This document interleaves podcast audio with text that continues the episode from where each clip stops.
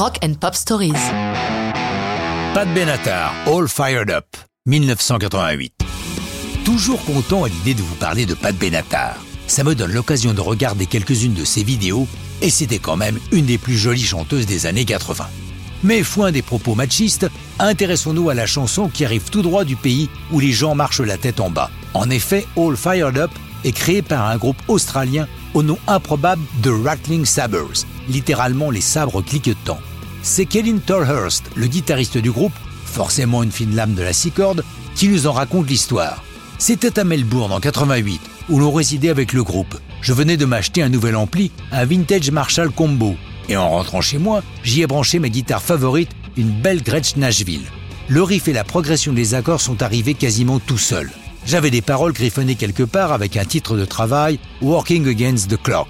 Elle collait parfaitement. J'ai laissé reposer tout ça quelques semaines car j'avais le sentiment qu'il y avait moyen de faire encore mieux avec cette chanson. Et un jour où j'étais coincé dans les embouteillages, j'ai eu l'idée d'introduire les mots All Fired Up dans le refrain et tout d'un coup l'ensemble devenait parfaitement cohérent. Avec le groupe, on l'a enregistré et elle est sortie en single sur le label Mighty Boy. Pourtant, le All Fired Up des Rattling Sabres ne fait pas d'étincelle dans les charts australiens, parvenant péniblement à se classer au tréfonds du top 100 local. Mais quelques mois plus tard, un membre du label Mighty Boy a rendez-vous à Los Angeles avec un directeur artistique des disques Chrysalis et lui fait découvrir la chanson. C'est le moment que choisit le guitariste Neil Giraldo, manager et futur mari de Pat Benatar, pour pousser la porte du bureau. La chanteuse est précisément à la recherche d'une chanson pouvant faire un bon single pour son prochain album Wide Awake in Dreamland. Avec quelques aménagements dans le texte pour le féminiser, All Fired Up fait tout à fait l'affaire.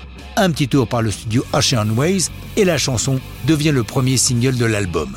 Même si l'auteur de All Fired Up, Kevin Tolhurst, persiste à penser qu'il préfère sa version à celle de Benatar, les charts lui donnent tort puisqu'en Australie, la version de l'américaine grimpe jusqu'à la deuxième position des classements.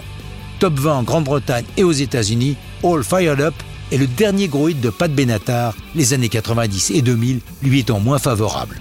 Quant à Hurst, il poursuit une carrière de musicien et de producteur sur l'île continent, produisant entre autres les disques de l'acteur Russell Crowe. Mais ça, c'est une autre histoire de rock'n'roll.